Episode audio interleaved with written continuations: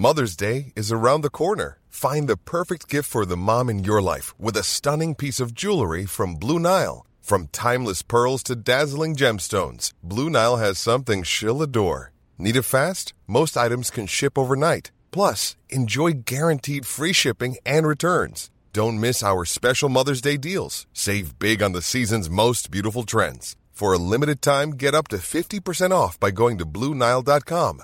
That's BlueNile.com. Heraldo Podcast, un lugar para tus oídos. Si no hubieran enseñado el alien, que yo siento que ya fue capricho de alguien, la película hubiera acabado muy bien, pero cuando lo ves dices, ay, se le ve el cierre al monstruo, ya no te la creo, acabo de perder dos horas de mi vida. ¿Sabes? esa fue la sensación que me dio a mí y por eso me quedé como de, no la quiero volver a ver.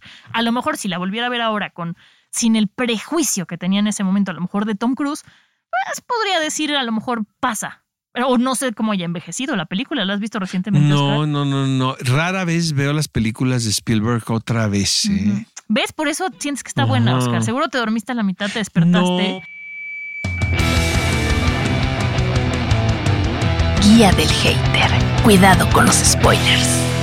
Bienvenidos sean todos ustedes a Guía del Hater. ¿Cómo estás, mi querido Oscar? Muy bien, muy contento. Este, vamos a, platicar de un tema que está muy de moda, también muy polémico. Sí, ¿no? sí, sí, sí, sí. Que vamos es a hablar. Los Fableman. Y las mejores y peores películas de Spielberg, ¿no? Es a propósito correcto. de esto. Fíjate que es un director que a mí me provoca, eh, digo, definitivamente lo considero una de las voces más importantes y un tipo eh, que adelantado a su época definitivamente, pero yo realmente no soy tan tan fan de la filmografía de Spielberg, ¿eh? No soy es más de... de acción locochona, ¿no? Que me gusta más a mí. Pues, por ejemplo, este, o sea, E.T. el extraterrestre que la vi cuando la, la hicieron, pues entonces sí te cambia la vida cuando ves eso y eres un niño. Sí. Pero con el paso del tiempo realmente sí me di cuenta que no conectaba tanto con sus películas, porque precisamente lo consideraba más como director de entretenimiento, que no es que esté mal. No, no, no, pero no iba Y se necesita mucho talento para que te queden bien las películas, o sea, Parque Jurásico, por Sí. ejemplo, ¿no? Pero, pero siento que esta película es de mis favoritas, Los Fableman, que tiene que ver con que es algo muy personal. ¿Tú te atreverías a decir que es autobiográfica? Porque está, o sea, no son, no es tal cual él Pues hablando no, de él, pero pero son situaciones. No, no, de él. no, no. Hay. Haz de cuenta que es una autobiografía. O sea, de hecho, escuché un podcast que le hicieron a Michelle Williams y Michelle Williams dice que pues él no lo ella no lo conocía a Steven Spielberg, que le dicen, ¿cómo crecí? Nunca, con-". o sea, la gente piensa que en Hollywood todos nos conocemos y no. Y un día me llegó un WhatsApp y me dije, y me decían, soy Steven Spielberg y te quiero conocer porque voy a hacer una película. Entonces ella que le dijo al marido, siento que me están cotorreando, Sí, sí, sí. ¿no? Y, y no, y si era Steven Spielberg y le dijo, ¿sabes qué? Mira, yo dicen que es un tipo muy agradable, la verdad, y eh, voy a hacer una película sobre mi infancia y te pareces mucho a mi mamá. Entonces, eh, él lleva a Michelle Williams a un diner que la mamá, la mamá era, tenía un diner, era dueña de un diner en West Hollywood que tenía mucho éxito. La mamá ya falleció, que tenía mucho éxito eh, para que la conociera. Y dice Michelle Williams que cuando la vio dijo, entiendo perfectamente por qué me habló. Entonces dice Michelle Williams, yo lo que hice fue imitarla. Imitarla, imitar, o sea, imitarla, porque tienen tantas películas caseras que realmente esa fue la base de, de su de su de Personaje. su de su personaje. Y este es muy chistoso el podcast de ella porque dice que después de hacer a Marilyn, pues obviamente lo de hacer la mamá de Steven Spielberg no estuvo tan complicado porque porque a pesar de que era un ser muy enigmático, como se puede ver en la película, y, y- y tiene mucho que ver en el, ¿no? el detonador de la historia, pues era una mujer como más cercana, o sea, más, más, digamos, cercana a nosotros, ¿no? Más civil. Sí, ¿no? menos estrella. para que menos nos entiendan. estrella. Entonces, no, no, no, sí siento que es muy, o sea, es muy autobiográfica como él la quiere contar. Sí, claro, desde esta cosa de no es tal cual mi vida, pero sí refleja Yo cosas siento que que, pasaron. está más cabrón de eso, Monse. Es que uno cuando se acuerda de su infancia, te acuerdas como te quieres acordar. Ah, claro, claramente. O sea, no es que sean Sí. las cosas así. No, no, no. Y aparte O sea, de tu uno versión. cuenta cómo le impactó. Si tú escuchas una discusión entre tus papás, estoy casi seguro, o sea, a no ser que necesitas, necesitas ser un niño superdotado, como para poder hacer un análisis de decir quién está bien y quién está mal. Te quedas con lo que te impresiona. Y que lo por que lo general tiene que ver con la mamá, porque en el lazo, digo, aquí el papá era- te dan a entender que era divino, ¿no? Que era un gran padre, interpretado por Paul Dano. Pero hay, hay- o sea, incluso cuando tú lees una, ahora que acabo de leer lo de Matthew Perry, pues yo estaba muy divertido, pero es su versión, Claro. ¿no? Sí, y sí, ahora, sí. ¿qué tanta verdad tendrás a ver, siendo, a ver, siendo tan drogadicto? O sea, eso también te pones a... No es que le- así haya sido lo que, lo que pasó, pero es muy interesante ver cómo tú lo ves. Sí, No, sí, sí. eso es Al que final yo es, lo que tú quieres contar de la historia que tú Totalmente, viviste. totalmente. Un poco lo que pasa en totalmente. Bardo también, ¿no? Como lo quiere contar Iñárritu en Pero ese siento momento. que Bardo, por ejemplo, tiene esta, tiene, hay esta chance como espectador de, De decir, a lo mejor estoy yo mal. Claro, Exactamente. tienes toda la razón. En esta no. Exactamente. no. en Este esta está más no. picadito y es así. este es así, está es más así, sí. lineal, o sea, te dicen así fue. Y Bardo no. Incluso que eso es bien padre de Bardo. O sea, siento que el mismo Iñárritu duda de que las cosas sean así. Sí, ¿no? no, esta- tienes razón. Este es más lineal. Se sale mucho, ¿no? De lo que había hecho Spielberg. Y yo creo que por eso, Cañón, por eso cañón, es tan cañón. diferente, tan Sí. especial esta película diferente. Sí, la verdad, digo, con esto no les estoy diciendo que me disguste el cine de Steven Spielberg, No, pero no es el cine con el que a mí me haces feliz. Sí, el que te prende, el que dices, Exacto. quiero Y hay hacer. directores que sí te dicen, yo quiero ser como Steven Spielberg. Sí, yo he escuchado que está muy cañón eso. Pues ¿no? es que fue un parteaguas Steven Spielberg en su momento con Totalmente. E.T., todo eso Sobre de todo imaginarse el- y hacer. Exacto, o sea, el mezclar la tecnología. ¿no? Que tiene que ver con la fantasía también. Sí. Oye, vámonos con, a ver, película que te gusta de Spielberg. Bueno, hablando de esto, eh, de las películas que más me gustan, me gustó mucho los Fableman, de verdad. Pero Munich, siento que ahora que vi Fableman, también entiendes muchas cosas ¿no? de las películas, porque es un cuate que siempre quiso quedar bien para poder ser aceptado. Incluso eh, cuando está en la escuela, es muy obvio, ¿no? Que pues obviamente su físico no le favorecía para ser del grupo de los, Los consentidos, de los populares. ¿no? De los Golden Boys que le llaman, ¿no? De los, de los colegios. Y este, entonces, eh, siento que en Múnich se le sale el diablo. Y eso es bien interesante, ¿no? Porque es una película que habla eh, sobre una venganza, si me preguntas de qué va, que tiene que ver con eh, estos israelíes quienes fueron asesinados en las Olimpiadas del 72 Ujú. y cómo el Mossad, que es el servicio secreto israelí, Es que lo que está cañón es que nadie puede confirmar esto. O sea, pues todo son leyendas urbanas y alguien te puede decir, es que yo estuve No había ahí. redes sociales y, Y no es había. que no deja eso, es que estás hablando de cosas muy cabroncísimas. O sea, Pero había nadie de que lo grabara con su de celular. conspiraciones tremendas, porque aquí, de hecho, está Golda Meir involucrada en, en que dio luz verde a este complot para cobrarse venganza de algo que les dolió muchísimo como fue ese suceso.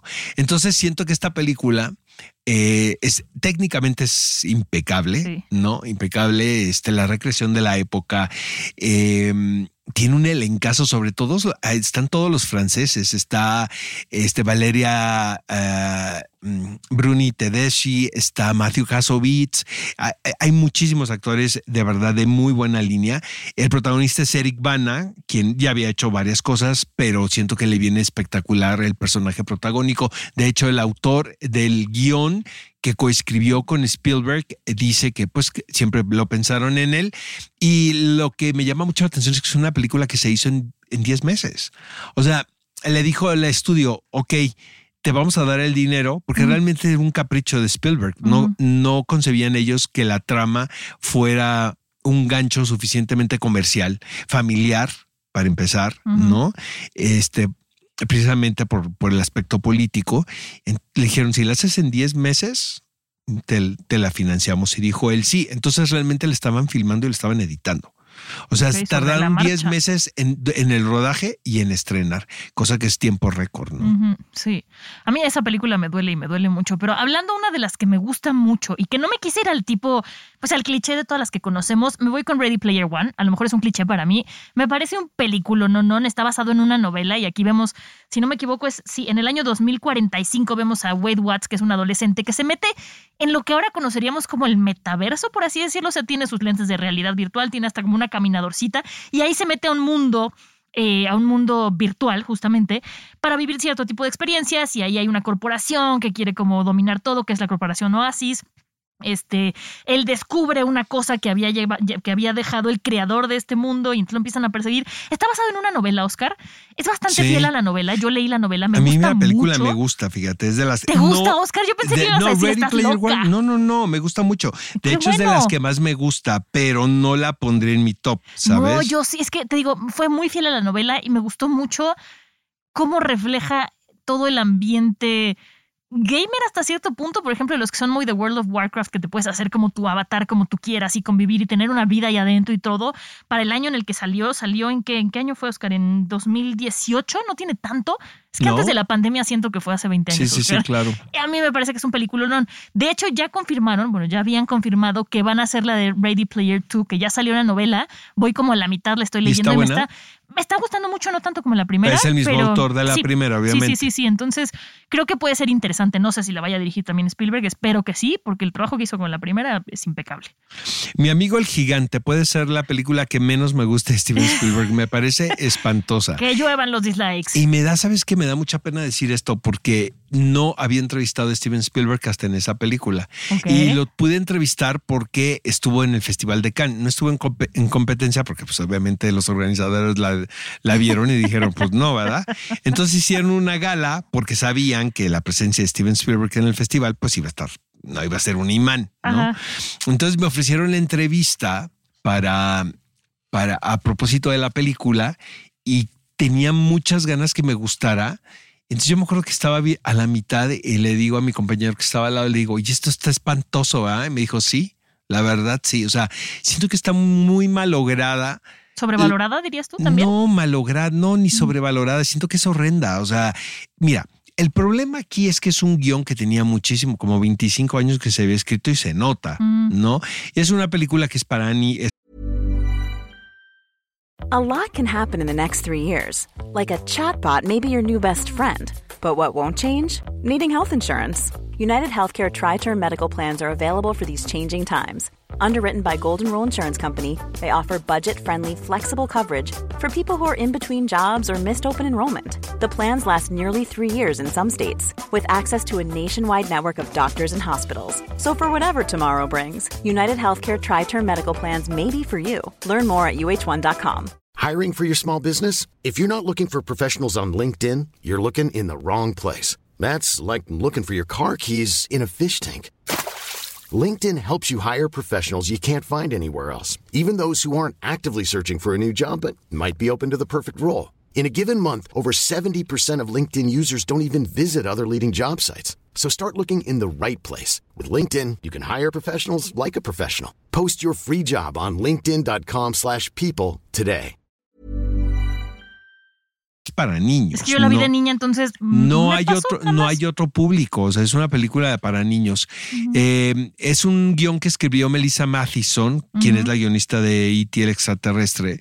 Y me da la impresión que más que más que ve- ver un vehículo viable comercial, era un homenaje que el mismo Spielberg le quería hacer a Melissa Mathison. Ok. Melissa Mathison muere de cáncer, muy joven, relativamente joven. Ella fue pareja de Harrison por muchos años y eran así como la, la pareja ideal en Hollywood, Mijares y exacto. Lucerito. Imagínate, el Mijares y Lucerito. de Hollywood. Ah, es correcto. Mis referentes, Oscar, tal perdónenme. cual. No vieron la cara. Entonces, este, realmente creo que lo único que se salva de aquí es Mark Rylance, quien pone la voz del, fan- del, del gigante y quien para mí es el mejor actor británico que hay.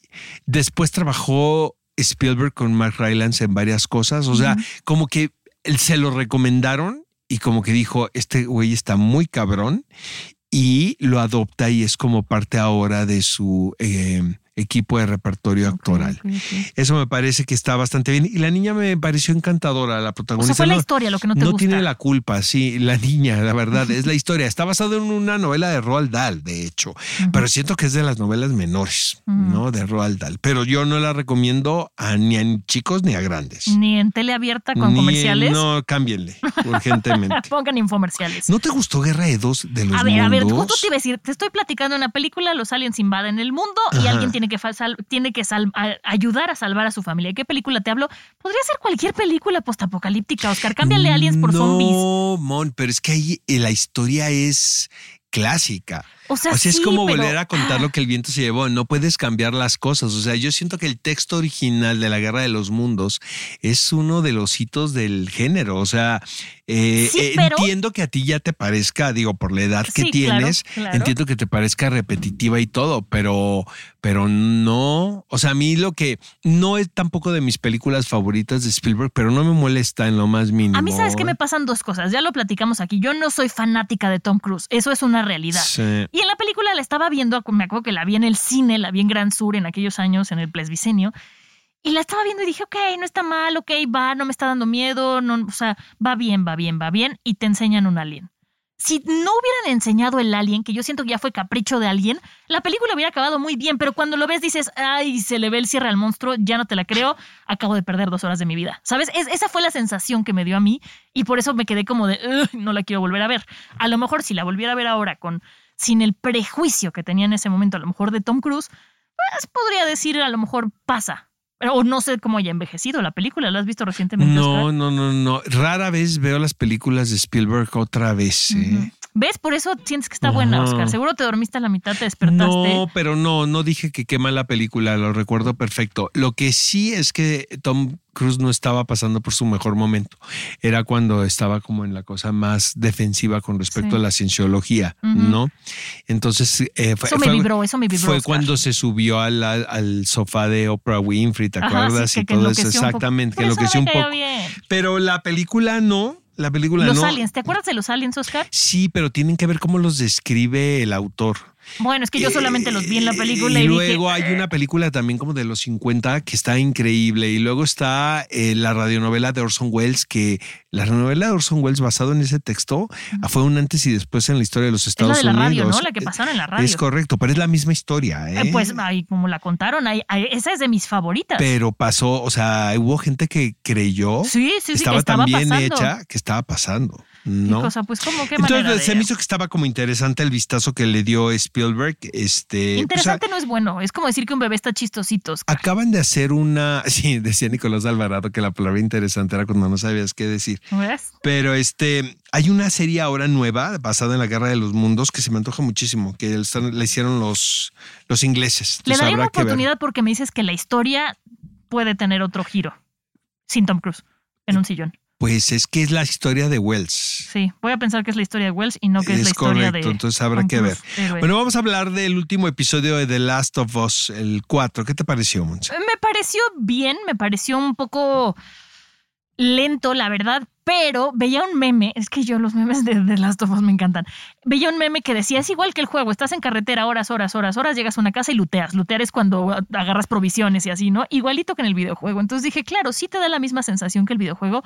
Siento que hubo un cambio, pero me dio un poquito de vibras más de Walking Dead a ti, ¿no? En, en- en esta parte de que llegan a donde está Fedra y parece que va a venir un giro importante en la historia que ya conocemos los del videojuego, pero ojalá.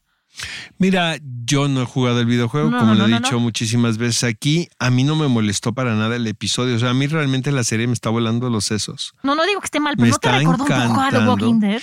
Pues es que trato de no acordarme de Walking Dead, mejor dicho. Mira, o sea, cómo, cómo hacer, cómo superar el tercer episodio está Ah, muy no, cabrón. no o sea, ya hay gente que lo nombran como uno de los episodios más Y importantes me de la historia que de los tuvieron Estados que, Unidos. que salir los productores de The Last of Us a pedir que los haters, si no les está gustando, no la vean por la cantidad de comentarios homófobos que empezaron a recibir. Sí, yo no lo podía creer. Siento que le ha ido bastante bien. Sí, ¿no? pero, pero, o sea, pero depende de qué lado, o sea, los sé. comentarios homofóbicos hay en todos lados, Oscar. Entonces te digo que ya salieron a decir, a ver, no les gusta, quédense con el videojuego y déjenos continuar con esta versión. Bueno, pues la crítica dice que es uno de los mejores episodios en la historia de la a mí me televisión en muchos años. Entonces, ¿cómo, ¿cómo continúas con eso? Entonces siento que lo que hicieron fue una decisión muy inteligente los, los showrunners del programa, que fue el, dividir un poco eh, esta parte de la historia en dos episodios que eh, supuestamente va a concluir con el siguiente, que es el quinto, que lo van a sacar en El viernes. el viernes precisamente para evitar el tráfico del domingo, ¿no? Eh, por el Super Bowl. Entonces, este, siento que sí, eh, lo que están prometiendo algo que creo que, como dicen los gringos, it's gonna deliver. O sea, sí se va a reflejar. Este, Melanie Lindsay para mí es una actriz que ahora se ha la ha de- redescubierto a la gente, pero desde muy chavito ya era muy buena. Ella es la de Heavenly Creatures, esta película cuando vimos a Kate Winslet, es neozelandesa ella. Y este es esta película, creo que es la primera de Peter Jackson. También salió en, perdón, es un cambio de tema muy radical, pero en Two and a Half Men, Eh, ¿no? totalmente, Era la, la como total- stalker de Charlie Sheen. Totalmente, Y lo hacía muy bien ahí. totalmente. Y es una actrizota que yo creo que se tomó su tiempo para ser ama de casa y regresó con todo. Pues imagínate el personajazo este que le acaban de dar en The Last of Us. Sí, no, es un personaje fuerte. Es un personaje fuerte que todo el mundo estaba preguntándose quién le iba a entrev- Sí. entrevistar. Y cuando aparece en escena, yo sí la compro. ¿eh? Sí, porque sí tiene un poquito de crazy eyes, Oscar, o sea, sí. Y es eso. Y luego otra también el ver cómo la relación entre Joel y Ellie Se ya modifica. va. Sí. Es que ya hay lugar para el sentido del humor, para los chistes, que todo tiene que ver con la carta, ¿no? Que heredó del eh, tercer episodio, que ya Joel ya no la ve como un cargamento, sino la ve como, pues como una compañera. Oh, ¿no? Y se justifica diciendo que es cargamento, pero no. Y también ya nosotros empezamos a entender más a él y deja de ser la niña caprichosa y empiezas a agarrarle un poquito más de cariño. Pues también. es que si, falta, si estás en ese viaje, ¿no? Y, con esas condiciones, pues lo mejor es llevarte bien, creo yo, ¿no? No hay de otra. Pero no, me gustó muchísimo este ¿Sí? episodio, sí. Bueno, yo la estoy disfrutando, ¿eh? O sea, estoy dejando mi, mi, mi comparación con el videojuego de lado. Estoy diciendo, a ver, vamos a ver esta historia que me gusta, cómo me la proponen Pero ahora. supuestamente aquí había muchos guiños al videojuego, ¿no? Hasta los gamers Sí. estaban felices. Como ¿no? muchos easter eggs. Lo que me decía ahorita Fede, que yo no lo había visto, Fede es nuestro productor. ¿Por qué nunca habíamos hablado de Fede, que es nuestro productor de audio? Bueno, no importa. Sí importa, Fede, sí importa. No es por ahí. Este, que lo, lo, lo bombearon mucho, o sea, que las calificaciones eran 1 o 10, o sea, que no había ¿Del- intermedios. ¿Del cuál? ¿Del 4? Del, del, Del del 3. tres. Del 3 del de la pareja gay. Ajá. Ah, yo pensé que era este 4. Del anterior, pues ahí está, homofóbicos y este modernos, ¿no? Y a mí me, yo vi que, porque ya sabes que yo estoy con, tengo todos los HBO, ¿no? Ajá. Entonces hay uno que es que empieza como a las 7 o a las 8, no Un me recuerdo, antes, entonces, un poco antes. Y yo lo estaba viendo y estaba checando redes sociales y sí vi mucho hater homófobo, Mm. pero misteriosamente empezaron a desaparecer. Yo creo que Mm. también pensar, no estoy diciendo que con esto se acabó la homofobia, pero sí estoy diciendo que, ¿sabes qué? No nos estamos viendo tan bien si empezamos a, a hatear el episodio. está muy bien contado. O sea, homófobos o no, la- el episodio. Pues claro, está entonces, bien entonces la piensan ya tres veces el escribir un comentario no homofóbico, creo yo. Sí. No sé, ¿eh? La verdad. Pero bueno, se viene un cambio muy interesante para este quinto episodio, que yo la verdad sí lo voy a ver el viernes porque no quiero que me spoilen absolutamente nada. Si lo pueden ver el viernes, véanlo. Véanlo. No, pues claro. No, pero el viernes lo va a tener también en, en- lo vas a poder ver por televisión, ¿no? Va a tener No, estreno- solamente, según yo, solo en la plataforma de solamente en streaming. plataforma es de este, streaming. Sí. Ah, no sabemos. Oye, hablando de eso, antes de irnos, este, ¿qué aplausos de pie a los Grammys en lo que subieron Oye, el, incremento de Sí. audiencia, 30% de incremento de audiencia. Estuvieron muy bien hechos, ¿eh? No me sabes, aburrieron. lo hicieron increíble porque, bueno, lo streamearon en Estados Unidos por CBS y Paramount Plus y aquí a través de HBO Max y lo vimos en Mm, TNT. ujú. Este, ya ustedes sabrán si le ponen el audio original o la traducción, ¿no? Pero y fíjate que yo lo estaba viendo, estaba contestando mails, ¿no? Porque dije, pues para eso son estos programas. Pero yo muchas, mucho tiempo me llamó la atención. O sea, no, est- no estuvo nada mal. No, te digo, ¿eh? yo no me aburrí. Hay ceremonias así que de repente dices, ay, ya va el número. to-". Solamente el último número musical, Oscar, yo no sé quiénes eran. No, pero el, el homenaje pero- al hip hop, o sea, casi lloro, ¿eh? Sí, o sea, ese estuve ese nada de lagrimita. El de Sam una. Smith, ay, lo amo. Cada Pues día lo amo. está- estuvo como raro, ¿no? Pero es que Sam Smith estuvo es así como raro. Weird, ¿no? Así, Y Oye, tu Madonna. canción. Bueno, y Ma- Madonna, weird. Ma- Madonna, ¿has visto a Madonna en TikTok, Oscar? Te invito a que uses TikTok solo para ver a Madonna. Qué cosa más rara. Es que está muy rara, güey. Oye, ¿viste que tu canción pero favorita? no podemos, eh, no podemos hacer body shaming ya. No, pero no es body shaming ¿Verdad para que no nada. es body shaming? No, es Madonna, es, es, es, Es que es lo que es, Se güey. le botó una canica. Ajá. ¿Qué canción es mi favorita? La de? No se habla de Bruno, me acordé de ti. Ay, qué horror eso, ¿verdad? Y bueno, y Harry Styles, ¿qué tal sus desafinadas? No, no Ah, hubo ah. una, no hubo una Yo pensé nota. de su premio. No hubo una nota, no, o sea, no afinó una nota de la canción. Se necesita talento para vestido. eso, ¿eh? Exacto. ¿Habrá tenido problemas con el chicharo? Ya ves que escuchan luego eso- ellos ahí o no, haber- o no fue ensayar también, no sé. No sé. Pero, porque no otros que otros escucharon muy bien, ¿eh? Pat Bunny dijo, no es que lo defienda, pero sí estuvo bueno el opening. Yo, ¿eh? yo voy a reservar mis comentarios. respecto. No, estuvo bueno el opening Es de buen Bad showman, Bunny. pero que no cante. Y este, no, yo creo que estuvieron muy bien, dieron muchísimo de qué hablar. Sí. Este, un amigo mío dice que fue circunstancia, ¿no? Que era que había mucho troublemaker en escena, ¿no? O sea, que estaba Bad Bunny, que estaba Taylor Swift, que estaba Harry Styles, Adele. que Adele, Lizzo, que llegó tarde, que, que llegó tarde Beyoncé. Bueno, Beyoncé, que es importante decirlo, que rompió récord. Es la ganadora que más Grammys tiene en su haber. Sí. Iba por él, ¿eh? ¿Viste? Que se subió así ya. Ella va muy segura. Ella iba muy segura. Ajá. Pero qué tal que Harry Styles gana sobre Adele. O sea, no me refiero a la producción musical, pero vocal Sí, sí, sí. sí. es muy fuerte, ¿no? Mira, si se quedaron con la duda, ya me confirmaron. Sí, solo en HBO Max, Max va a pasar de Last of Us el viernes. En cable no. Entonces, Sí, yo había escuchado que pero era eso es truco, ¿no? Ah, para claro. que no todos a la plataforma, Sí, ¿no? sí, sí. Para que, que reviente. Para que Perdónenme, reviente. perdónenme. pero, como a qué hora lo van a subir, ¿qué tal? A que las no está clavado, ¿no? Yo tengo a las El que no está clavado en la novela de los zombies. ¿A qué hora suben mi capítulo, señora? Y vas a descolgar el teléfono. Exacto, no me moleste, de favor. Sí, le encargo que no me moleste, que está mi novela de los zombies. Sí, novela de los zombies.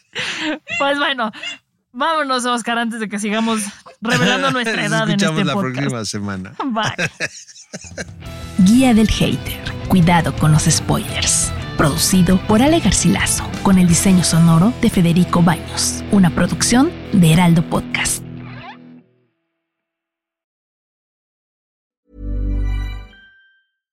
How would you like to look five years younger? In a clinical study, people that had volume added with Juvederm Voluma XC in the cheeks perceived themselves as looking five years younger at six months after treatment. Look younger, feel like you. Add volume for lift and contour in the cheeks with Juvederm Voluma XC. Reverse signs of aging by adding volume to smooth laugh lines with Juvederm Volure XC. For important safety information and to find a licensed specialist, visit juvederm.com. That's J U V E D E R M.com. Not for people with severe allergic reactions, allergies to lidocaine, or the proteins used in Juvederm. Common side effects include injection site redness, swelling, pain, tenderness, firmness, lumps, bumps, bruising, discoloration, or itching. There's a risk of unintentional injection into a blood vessel, which can cause vision abnormalities, blindness, stroke, temporary scabs, or scarring. Talk to a licensed specialist to find out if it's right for you.